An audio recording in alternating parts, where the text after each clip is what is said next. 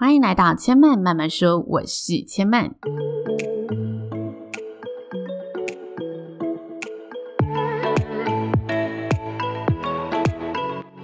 目前频道在 Apple Podcast、Spotify、KKBox 以及 Google Podcast 都听得到。喜欢的朋友，欢迎帮千嫚订阅并留言评论，让更多人可以认识千嫚慢慢说喽。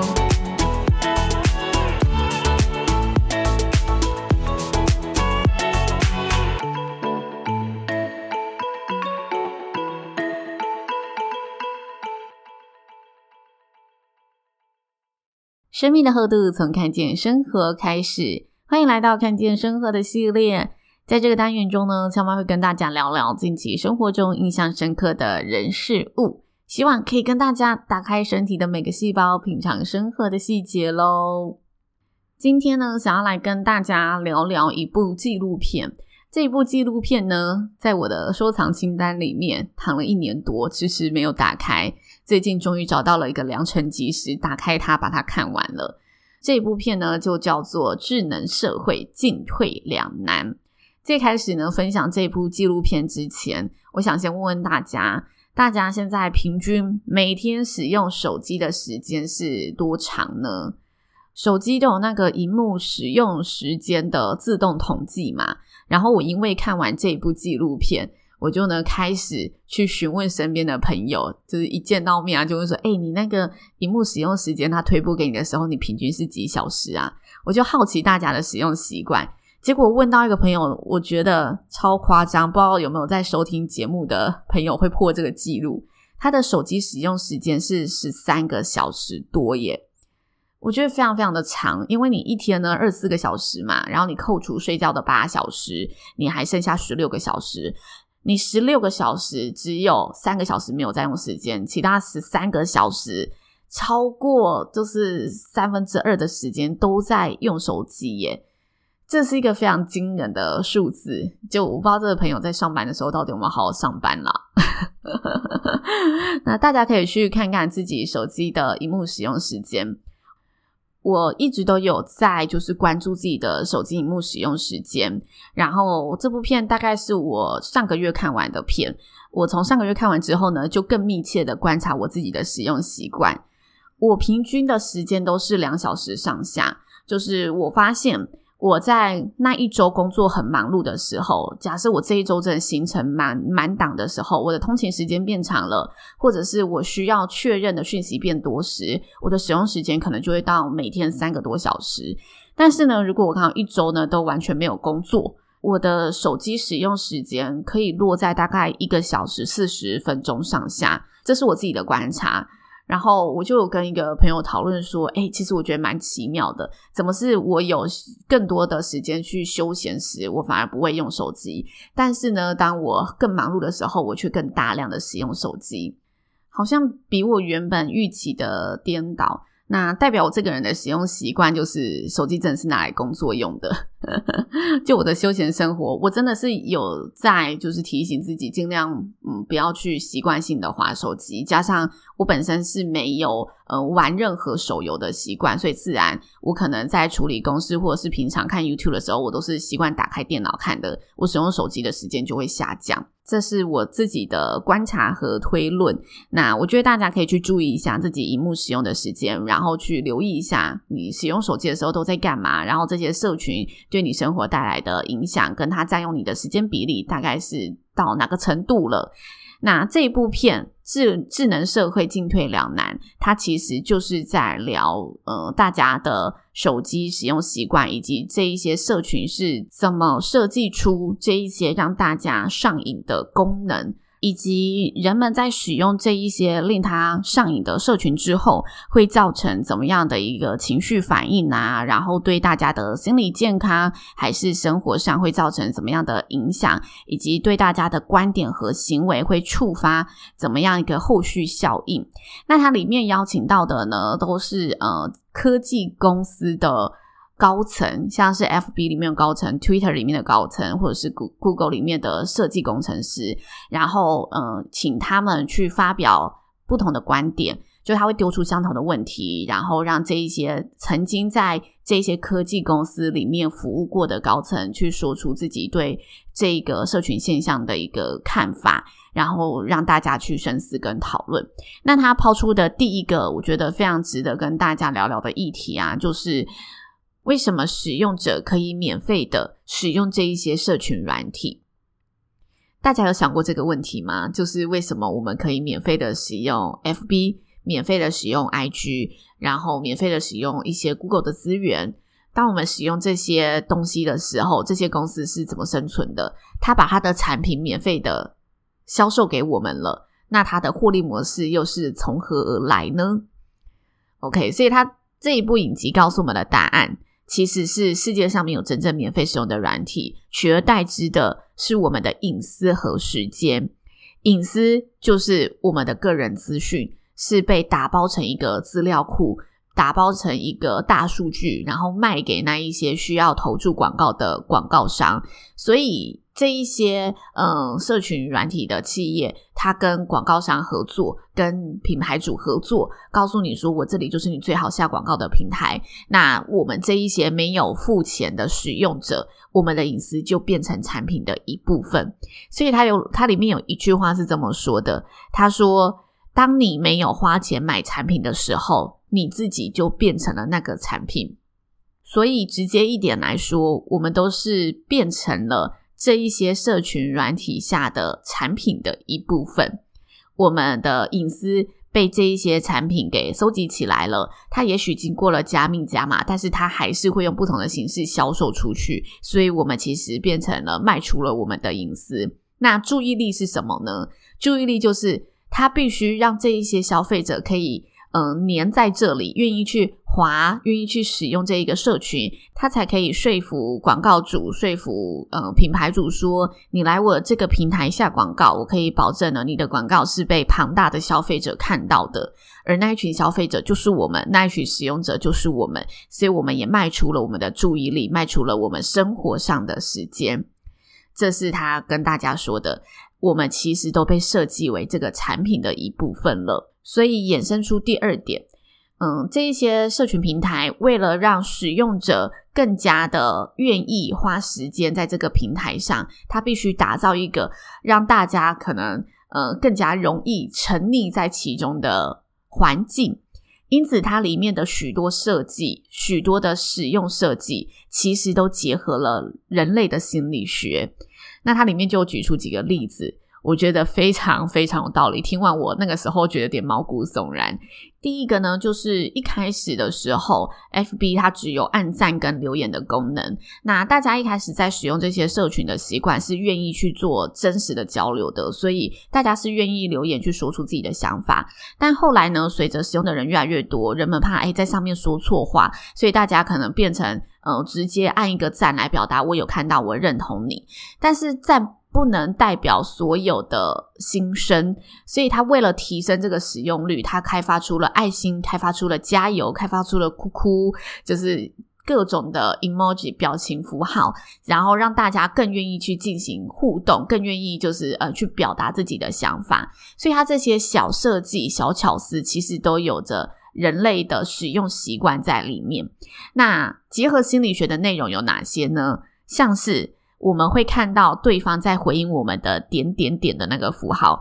有时候我们在输入留言的时候，看得到对方正在回复你的讯息，它会出现一个灰底，然后出现点点点，然后这个点点点呢，一直跑来跑去，跑来跑去的，有小小的动画在里面。它其实加入这个功能呢，就是要让你感到好奇，更愿意的，就是把时间停在这里，在上面做逗留。提升你对这一个软体的使用时间、使用程度，那这个提升就有助于他去做更好的产品的销售，因为他可以确保这一个呃消费者是上瘾的，他会继续使用我这个平台的。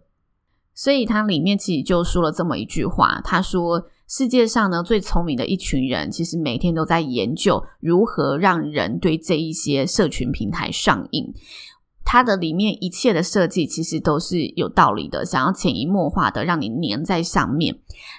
那其中呢，有一个设计是大家习以为常，而且相当熟悉，但它其实结合了心理学的理论在里面。这个心理学理论呢，叫做间歇正增强，正面的正，然后增强。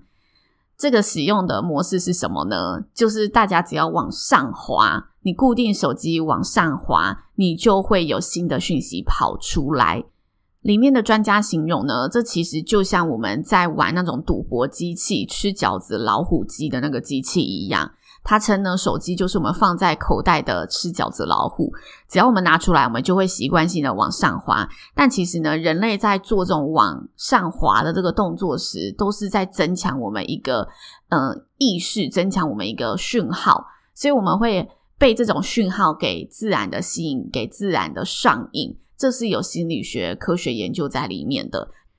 我看到这一连串啊，有点洞悉人性。然后结合心理学的这种设计模式，突然觉得非常非常的恐怖，好像我们每一个动作啊，在这些社群上其实都是被算计过的，就他都已经算准准你接下来要做什么事情，然后他呃做了什么事情，又可以让你触发了下一个怎么样的行为，就是他那一连串的。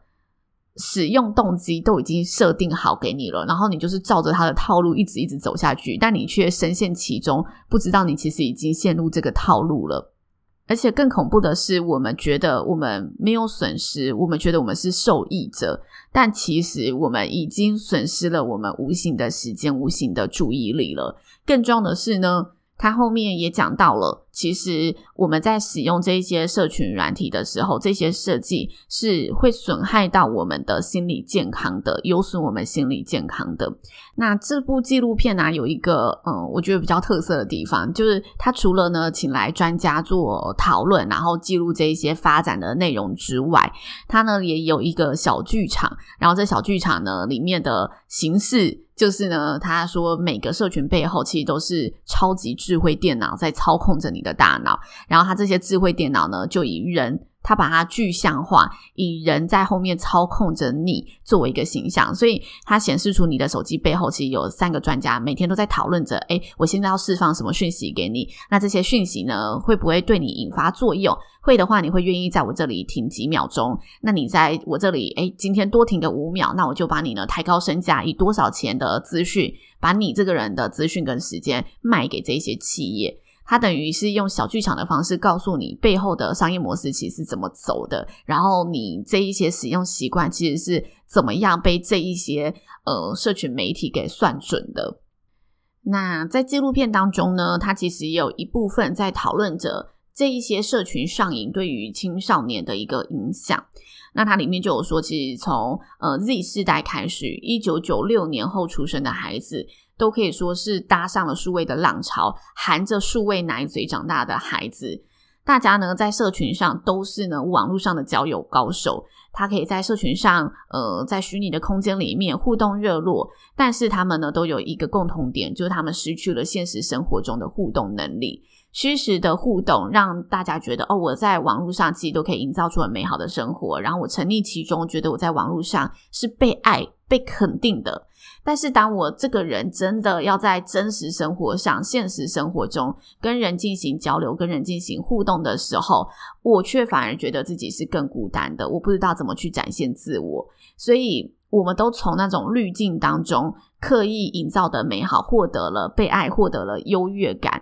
而这一个，呃，他营造的这个现象，其实就是也是利用着人类天生希望被肯定的这一个心理。去设计出来的，所以它让那些滤镜效果你套上去可以更加的美丽，成为大家想象中大众世俗美的样子应该要长什么样子。它里面甚至有提到，有的青少年去整形的时候会拿着自己 IG 上被滤镜过后的样子去整形，所以他们说那叫什么滤镜整形，就是大家会渴望真的变成我在网络上最受欢迎的那一个模样，但它完全不是你现实中的模样，滤镜整形。我自己是没有听过这个现象啦，我是第一次在这一部剧、这一部纪录片里面听到这一个名词，所以也觉得蛮震撼的。我从来没有想过有人会想要整成滤镜上的样子。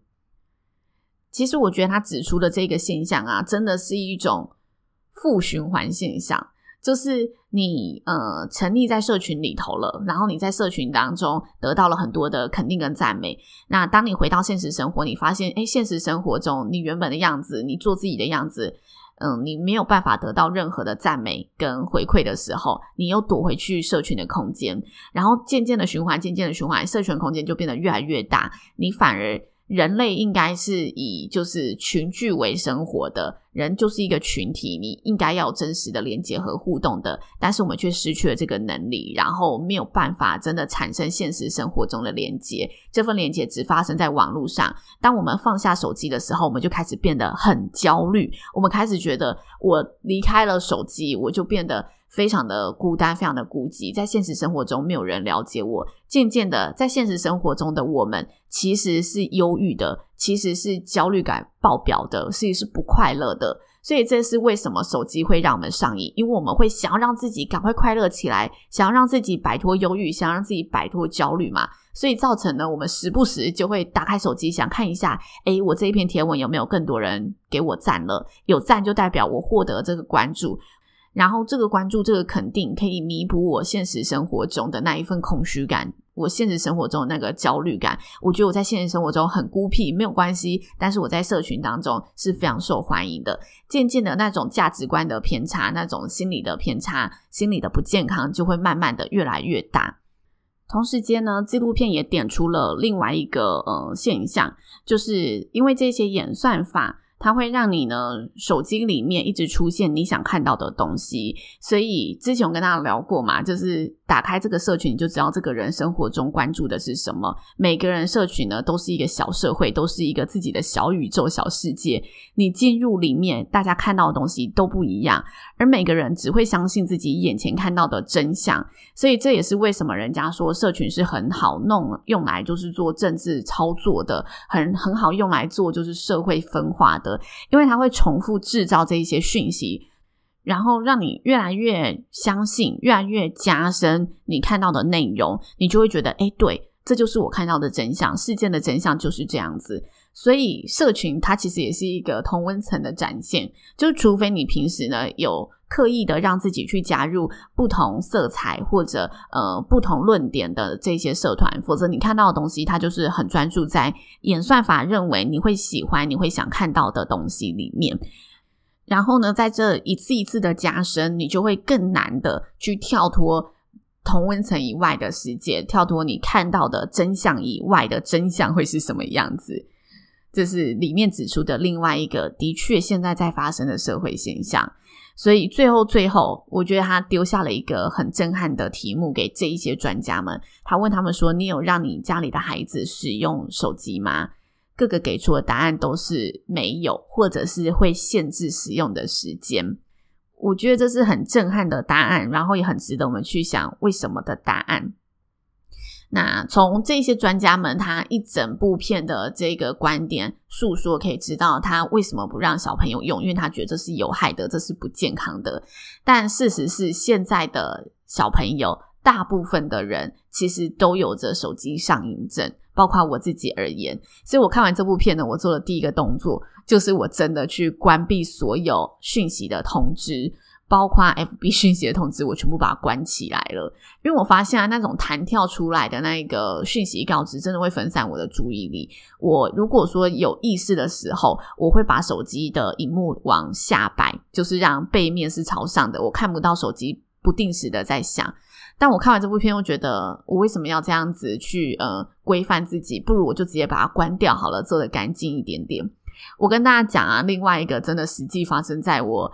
周围的故事，就是呢，我有一个朋友，他也是呃推荐之下去看了这部片。他看完之后，立马把他的社群给删掉了。结果呢，下个礼拜他发现他使用手机的时间大幅下降，直接降到一个小时。他发现呢，他起来根本就不再去用手机了。然后呃，他在上洗手间的时候，他也不会把手机再带去厕所了。他跟同事出去吃饭的时候。因为同事也有带手机了，所以他就把手机放在了办公室里面。他发现他可以完全回到好像之前使用智障型手机的年代，就是不会被那一只手机的萤幕给绑架。然后在真实的吃饭当中，他也更加愿意去跟大家做互动聊天了，就呃不让这一场饭局的所有人都躲在荧幕上。我觉得这是哦，好厉害的一个决定。我自己是没有办法做到啦，因为呃，身为呢 自媒体经营者、个人品牌经营者，我还是要顾一下我的社群平台。所以，我想这跟大家的职业也会有很大的关系。就如果你在科技业，真的要你完全不去碰手机，我想也是很困难的。但我觉得大家在自己的其他休闲生活方面，如果真的出去玩了，真的大家难得聚会了，可以放下手机，或者是像我一样，你真的只是把那一个通知的讯息关掉，我觉得这么小的一步都可以发生很大很大的变化。我关掉之后，有发现我真的注意力可以更加的聚集起来了。那这部片跟大家分享，蛮鼓励大家，如果有时间的话，